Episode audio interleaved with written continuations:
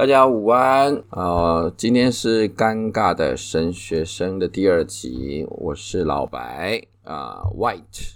大家好，呃，今天过得好吗？啊，我今今天的节目录制的环境，应该以后都会是在这个环境录啦。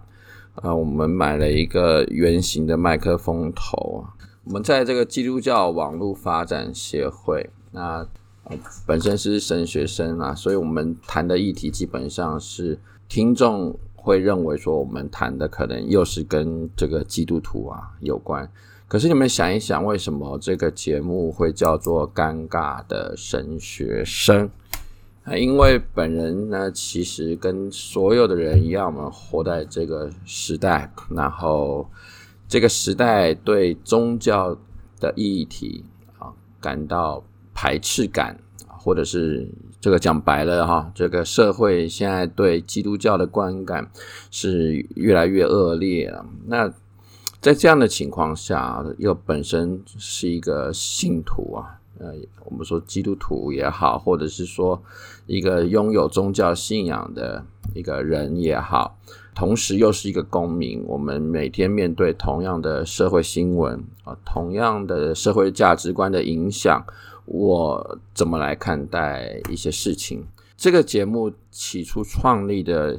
动机呢，其实也是希望说，一方面跟大家谈一谈，身为一个不算太年老的，我也不能算年轻人，我是一九八零年生哦。那怎么样来传递一个种我个人认为宗教观跟这个社会之间的。张力里面所暗藏的宗教信仰的价值是什么？今天呢，我们的话题所谈论的比较围绕在生命边缘的问题中所缺席的宗教观，听起来就有点沉重，对不对？如果大家觉得哦，我们的社会如果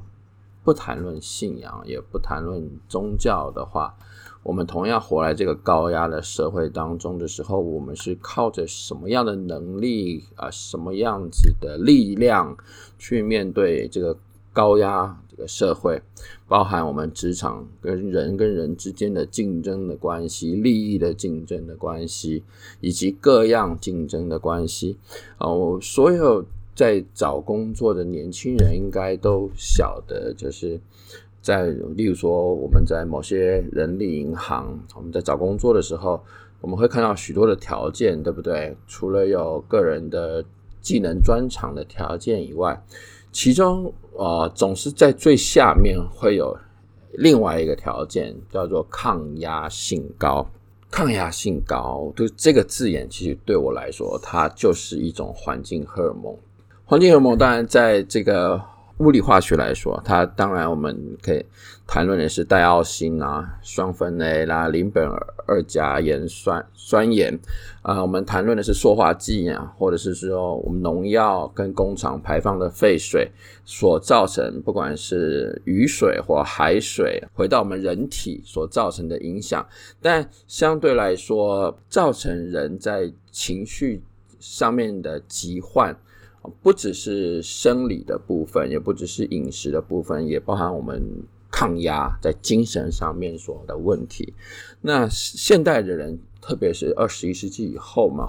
呃，忧郁症几乎好像是小儿科，像感冒一样啊。以前可能是一种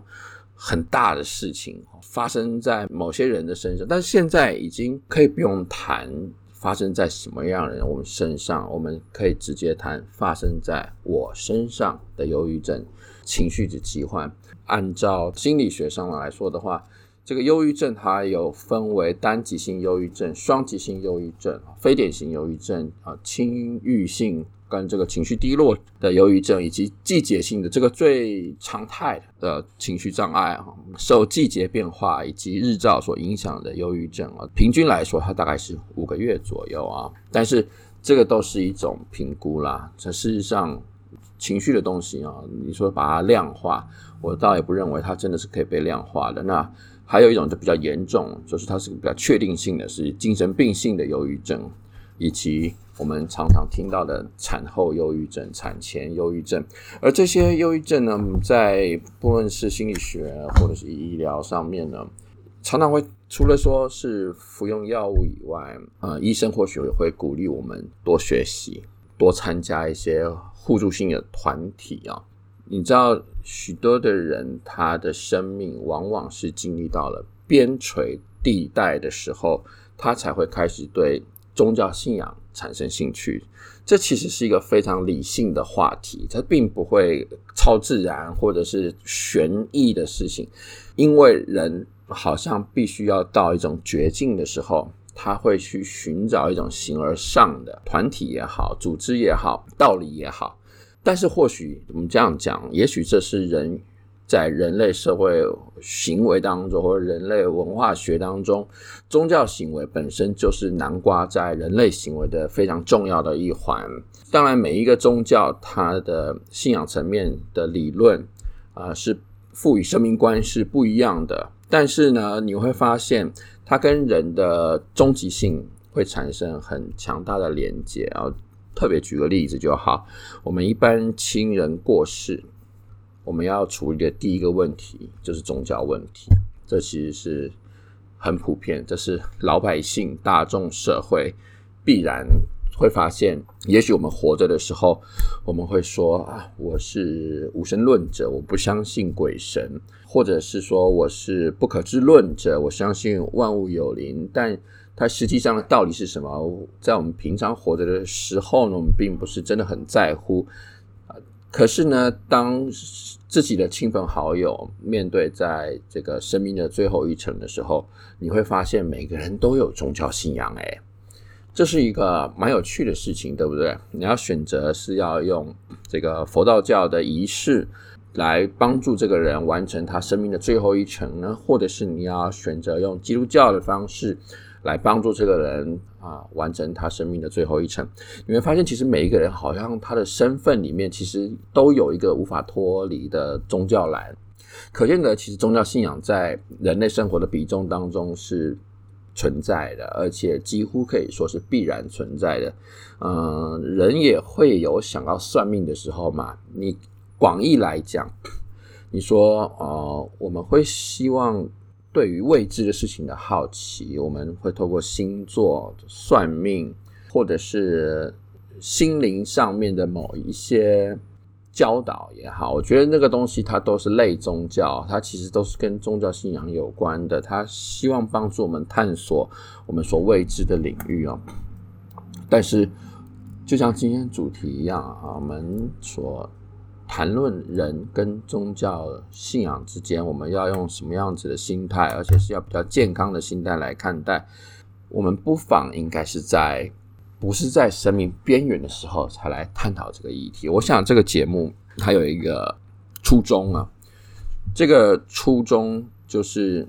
让我们在平常的时候就勇敢的来探讨，或者是勇敢的来面对这个话题。就举一个例子好了，就好像同性恋的议题啊，我想这个是不可避免的，因为其实在我们这个时代，社会上对于宗教群体的这种排斥感，或者是产生社会之间关系的张力哦，其实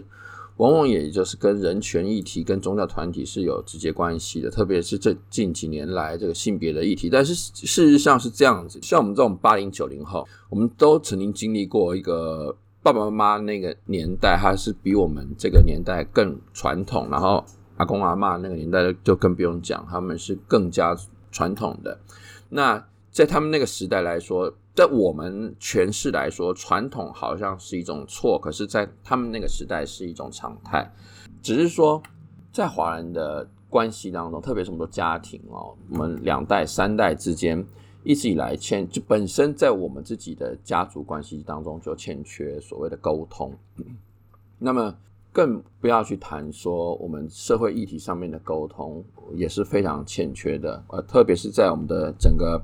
华人社会的风气的转变当中，对于民主的、对于自由的、对于人权的话题，我们越加的开放，越加的呃欢迎去谈论，公开的去谈论。以前很多的话题是不能公开的，对不对？那当然，它跟政治也是有关系，因为实际上我们不只是性别议题，严格讲，我们政治议题在上一代、向上一代，甚至是向上上一代。有更多的话题是几乎是不能谈的，谈的甚至是会出人命的。这跟社会环境其实也是有关系的。所以我们可以看到一件事情，就是说，为什么有的事情，如果我们错过去谈它的话，到最后它产生的作用往往是副作用的。而我们应该是在平常的时间就能够去开放性的探讨。所以我认为今天要探讨这个宗教跟我们社会之间的关系，我认为我们也是应该在。常态在我们生活的非常健康、身体非常健壮的时候，而不是你在面对生命非常边缘、非常终极性，也就是说，我们已经面对到可能要选择了结一生的这种边缘的时刻，或者是说，我们已经要面对到生命要告别啊，绝绝症、癌症末期。有某些疾病，医生已经宣告不治的情况下的时候，我们才去思考啊，那我要去到哪里？我死后要往又往何去？我又从何来？但我们为什么不是在平常的时候就来探讨这个议题呢？这个生命边缘跟缺席的宗教观，我们谈忧郁症啊，我们刚刚话讲回来，刚刚有点扯远了。忧郁症医生呢，往往会劝忧郁症患者要增加学习的机会，然后第二个就是要有互助的团体，这是这个也记录在许多相关书籍当中，也都会看得到的一些文献资料跟跟这个这个报告记载。忧郁症患者他去哪里找互助团体？他去何处增进他自己的学习呢？啊、你会发现，其实宗教信仰的团体，它本身就是一个最开放性的，在存在于社会大众的一种互助团体。因为我们举个例子，我们看这个西方的好莱坞的一些电影，他们有什么戒酒团体，对不对？戒毒团体啊，我们台湾有一些戒毒村啊，戒毒的团体。这些团体呢，许多团体你会发现，在这个精神互助的呃扶持团体当中，有许多都是有宗教信仰背景的，透过宗教信仰的价值观，或者是他们的文本，不论是佛经啊、圣经、可兰经，依照某一种宗教信仰的它的架构所提供的价值观和思维，来帮助这个人呢重新重建他生命的价值观，然后让给赋予他勇气，然后透过不论是啊基督教所谓的礼拜。或者是一般民间信仰的崇拜，透过这些方式呢，产生仪式感，可以帮助啊一个人的心灵的上面的修复，或者我们用这个基督教用语啊，我们所谓的安息。我们非常基督基督教信仰是很看重心灵的安息，没错啊，这些道理呢，要帮助人们去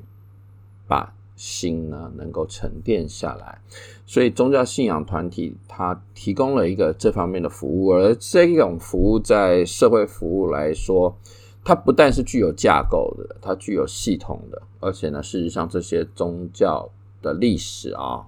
它几乎是与人类历史共同平行的。例如说，基督教的教会历史其实就已经是几千年的啊！如果你们到欧洲去，你会发现哇，其实整个欧洲的历史、欧洲思想史几乎就等同是基督教的神学思想史啊！所以，其实我们平常没有研究的话，我们不是很了解。说其实，甚至包含大乘佛教、小小乘佛教啊，他们的历史其实都是非常悠久的，而他们提供在所谓的这个信仰。上面的系统架构的观念所建构起来的历史啊，也是非常漫长的。所以他们是有在人类社会当中，或许它甚至比我们这个理性主义从工业革命以后之后，人类现代化科技、人类现代化的思想啊，具有更庞大的资产跟遗产。所以其实呃，人应该要在活着的时候认识，或者是说，你可以把它看成是一种人生命的智库啊。一种知识库，那它或许可以可以可以提供我们在心灵上面的服务，非常必要的存在。不论我们现在是怎么样来解读这件事情，但是直到我们生命的最后呢，那样的服务的必要性仍然是存在的。那当然，宗教信仰的乱象，坦白讲，就是跟人类的社会一样，它也是乱象丛生的哦。所以其实也就是因为呃，人类对于宗教信仰上面的认知是缺乏的，我们可以说是窄化的啊。我们也没有呃，像今天的性别议题一样，我们我们公开来。谈论它，我们应该大方来谈论它，甚至是我们勇敢的来批判它。所谓的批判这个词，其实它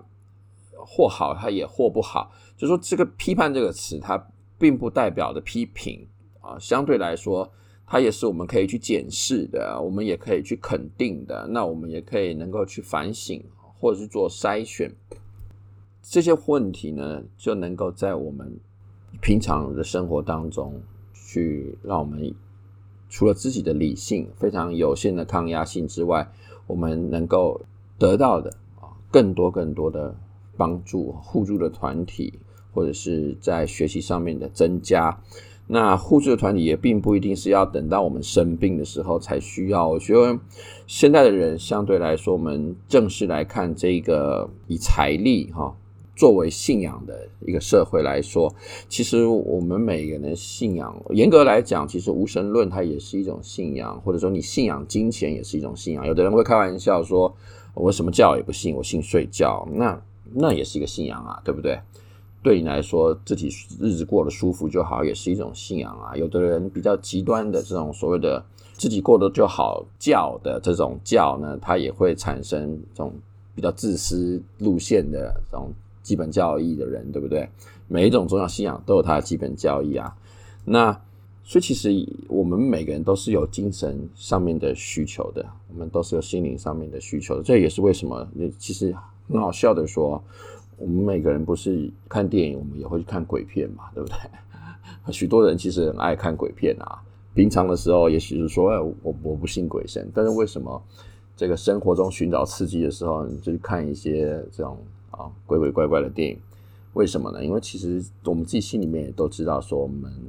对于这个世界的一切的丰富啊，我们也相对来说，我们或然在我们心里面，我们也会相信，也许也有一种存在，但我们不知道的，可是仿佛我们也可以感应到它的存在。这其实很有趣，其实我们生活是可以很有趣的啊啊！接下来我们要。谈这个另外一种边缘性的话题，这个话题就比较务实一点，比较像刚刚或许讲的比较抽象，但是我们接下来要谈的话题就比较务实一点，它是关于堕胎。在这个人权一呃时议题时代发烧的二十一世纪啊，我们谈某些话题的时候，好像会产生冲突，对不对？我们刚刚谈到性别，我们现在谈到堕胎，也就是妇女的权益。在西方，我们的妇女运动对于自己的子宫的所有权啊，也就相对来说，它就是跟堕胎这个议题是产生直接关系。你我们是一个女性对于她子宫的自主权，这话题其实是美其名啦，叫做子宫的自主权。但是它相对它要谈论的话题就是堕胎的自由。我们讲一个堕胎这个议题更边缘性的议题，就是一个非自愿怀孕的女生，或者这样讲，她如果是一个拥有宗教信仰，而她非自愿怀孕的话，她有什么样选择性来面对肚子里面的这个生命呢？并不是她乐于接受的生命。而是被强制输入的。当然，在这边要先表达一下，我们所谈的东西并不是大是大非，也不不是说要把这个话题定是非，而是我们提供另外一个参考路线、参考思想来看宗教观提供这个边缘性的话题，它可以有什么样子的可能性。那当然，大家也可以不用误会。虽然我们的节目主题叫做“尴尬的神学生”，或许对听众来说，你已经认为你已经想到我要做的回答。你可能会认为说啊，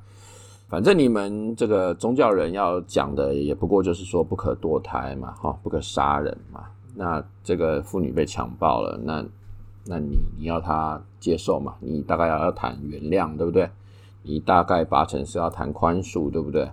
啊，那还有什么新鲜事儿吗？好像也没什么没什么新鲜的事情可以谈，因为其实要谈的事情大家都知道。可是呢，我这边要倒是要讲到一个，其实在。基督教宗派神学之间一直存在的一个争议啊，这个争议呢，关乎于一个话题，这个话题叫做婴儿洗礼。哦，婴儿洗礼跟堕胎，很少人可以想到这两者可以拿来并在一起来看待，对不对？一般我们在这个基督教的神学的领域当中。我们想谈论的婴儿洗礼，就是谈论的是一个一个人如何成为基督徒。他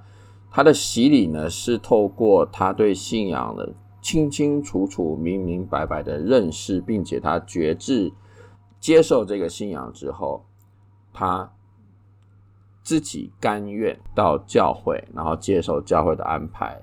借由洗礼而成为一个教徒。对不对？每一个宗教信仰都有它的这个皈依啊，皈依的办法。那照理说，婴儿洗礼它只在这个范畴当中，它的谈论的东西叫做如何皈依啊。成人接受一个宗教信仰，是因为他清清楚楚、明明白白的接受了这个宗教信仰。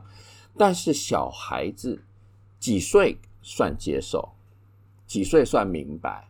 你说十十二岁以下能明白吗？也许一个人他经历了十五岁以后的叛逆期，甚至是高中、大学，一直到他成年，一个人生命的进展，什么样子的人是算为皈依一门信仰？而且基督教所谈论的皈依，跟佛教所谈论皈依，是他所谈论的是更更加认真的，就是说。你对于这个道理的呃系统性的认知到多少？啊，我们这一部分很有可能跟一般民间信仰所谓的就是皈依一门宗教，它略有不同。可是，其实，在社会议题上来看，婴儿洗礼它有另外一种呃社会性的公共神学。这边要谈论的东西是一个。献给上帝的孩子，受洗在基督教的神学来说呢，它关乎于一句话，叫重生啊。一个人从水中被拉起来，或者是说接受点水礼，接受水的施洗，水在各种各大的宗教的领域当中，宗教观当中，水都是。关乎于把一个人洗干净，对不对？把一个人从老我带入一个新我啊，从一个旧我啊带入一个新的生命。所以这是一种，这严格来讲啊，它也普遍来说，它也是一种仪式感的的方式啊，让一个人他透过这个仪式呢，他感觉到他新生，他可以重新做人。他可以重新出发，他可以重新被接纳，他重新被原谅。我认为宗教信仰在这部分提供可以提供另外一个参考价值。我们不一定，因为因为今天我们社会的人谈社会议题，在我们非常有限的大脑当中，我们所拥有的参考资料，目前为止其实并不资料并不多。严格讲，你的资资讯并不多。我们目前为止，对于这种非自愿怀孕，你选择堕胎也好，或者是生下来之后，然后就把它送进孤儿院，或或者是把它呃送给别人，或者是期待别人可以来领养这个孩子，因为这个孩子并不被欢迎啊。当然，我我们也都知道，这对于这个孩子来说，他也是何其无辜啊。那当然。这些议题都相对有非常重要的前提是要尊重这一名女性的感受，这是绝对的。每一个女生的身体都应该要被尊重，这是一个非常大的前提。但是我们今天提供这个宗教信仰的观点的参考的一个动机是，因是说，一个女性在面对这个问题的时候，她可以有几种参考的方向，除了堕胎以外，那假设堕胎也是一个方向啊，那我们要谈论的就是什么是婴儿洗礼在这件事情上面所赋予的，在生命边缘问题中缺席的宗教观，而一般的社会的人对于这件事情是不清楚的。假设有一种勇气是，这个孩子是可以试图去讨论他如何被欢迎，或者是如何被接纳。婴儿洗礼提供了一个社会议题上面新的一种参考价值，也就是说，一个非自愿来到这个世界上的生命。他是不是也能够透过教会的洗礼？他属于基督，他属于天主，他属于上帝。他不是一个强暴犯的孩子，他不是一个歹徒的孩子，他不是一个恶人的孩子。他虽是从罪中所生的，但是呢，他是上帝的孩子。教会提供了这一部分的服务，特别是。能够接纳婴儿洗礼的教会，例如说改革宗我的长老会、信义宗，他们路的，也就是所谓的路德会啦。他们在婴婴儿洗礼上面，到目前为止啊，婴儿洗礼在神学范畴当中，仍然它只是停留在这种宗派之间的差异，跟这种基督徒的定义啊，基督徒重生的一种一种过程。但是目前为止，婴儿洗礼啊，倒还没有人是把它用在社会议题上面来看它与社会啊议题上面它可以赋予的价值。那身为一个这个尴尬的二十一世纪的神学生，诶，我觉得这一个观念倒是蛮新鲜的，它其实是很值得提供二十一世纪的教会与二十一世纪的社会彼此在这种。宗教社会服务之间，神学所产生的一种很大的影响力，一种很大的关顾性、灵性的关顾啊，生命的关顾、边缘的关顾啊，我觉得婴儿洗礼在这部分其实有很很很美的价值存在。我觉得这不妨可以作为教会的一种参考。那当然。有一些比较不接受婴儿洗礼，因为婴儿洗礼在教会来说，呃，有的宗派的教会认为说，一个人他应该是清楚明白信仰，他才能受洗。婴儿是不清楚的，所以他们不接受婴儿洗礼。可是呢，现在也开始有一些这种没有婴儿洗礼的教会，但是他们产生了叫做一种婴儿献礼。这个基督徒的呃弟兄姐妹啊，结婚然后怀孕了之后。小孩子还小，不懂事，也看不懂字，也更不要讲会读圣经这件事情。但是呢，父母会把他们带带去教会，那接受类似像洗礼，但是他们称为献礼。其实用社会呃角度来看，这也是一种仪式感了，一种庄庄严的仪式感，来透过这个这个行仪呢，表达说。这个孩子是出生在敬虔的基督徒的家庭，而他也是要献给上帝的。所以，其实婴儿洗礼的弹性是存在的，而且它的可能性的范围是可以扩大的。嗯，不妨我们可以用社会的关顾性的神学来看待婴儿洗礼跟社会议题之间的关系。我认为婴儿洗礼跟这个在生命边缘问题啊，它可以。激荡出很美的火花，我觉得这是一个很值得提供参考的，也相对我们也提供给听众大众，特别是女性朋友，呃，我们正视宗教信仰在这个人类行为、人类社会的文化当中很正面的价值观，很正面的存在啊，它也它它要具有一定巨大的影响，呃，否则的话。宗教信仰，它它不会持续而且永恒的存在，但是它为什么经历过人类这么多社会的变迁、文化的变革、现代化，但是宗教它对于人的需求，它或许是反而有增而无减的。这是因为人他难免都是会受挫，会会受伤啊，会生会死啊，所以宗教在人类行为当中是必然存在啊。严格说，它几乎是天天与我们平行的。嗯，即便我们可能平常的时候自认为自己是不可知论者，或者是无神论者。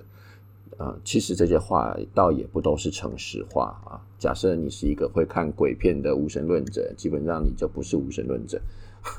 好，那嗯嗯，今天时间其实也过得差不多。我们本来今天要最后要谈论的是跟自杀有关的自杀与死后世界，它其实跟我们刚刚谈论的堕胎与婴儿洗也有非常相相关性的啊的这个内容啊。大概可以讲一下，我们下一集呢，我们可以更多来探讨这个话题。因因为我们平常社会的人对于所谓的我去哪里寻求帮助，我们所拥有的资讯，呃，非常的有限。我们的理性，啊、所我们也必须要知道有哪些方法，我们的理性才能够去延展这些方法的可能性。可是我们对于选项所知甚少啊。我们对于非自愿呃怀孕，我们可能想要就是堕胎，或者是开始。把它拿也把它送给哪些寄养家庭等等之类，但是我们没有去想到宗教信仰提供这方面的服务。那我们简单来讲一下，就是说自杀其实广义来说，它也可以谈到安安乐死是否是自杀的的关系啊。宗教信仰看待安乐死的伦理的争议哦，那这也是为什么啊人权许多的议题会跟宗教信仰团体产生一些争议性。其实我们要很健康的来看待，因为那个宗教观平常并没有赋予这个社会大众非常丰沛的认知哦。假设呃，因为一般人自杀，特别是电影啊、小说啊、电视剧啊，甚至是艺术艺术创作，许多的人赋予自杀一种看似似乎有一点唯美、有点浪漫。有点凄美的这种这种味道，但是其实它在社会教育上面来说，这是一个非常负面的做法。因为其实人的死是认真的，关于我们死后会去哪里，其实其实相对来说，它是一个很认真的话题，它并不是一个轻描淡写的话。万一万一自杀真的永不得超生啊，如果说我们用佛道教的的术语来说，如果一个人的生命是如果是不是自然的死亡，而是强迫性的终结的话，假设在宗教观他是永不得超生，或者他不得安息的话，那么社会上哪一种价值观能够为自杀这个事情负起责任呢？宗教信仰再讲一次啊，宗教历史在人类历史当中几乎与人类历史共同平行，我们有几乎是同等的长度。所以它其实有很庞大的思想系统，有很庞大的文献。所以我觉得，我我人如果说特别在现代化之后，我们因为相信啊，我们当然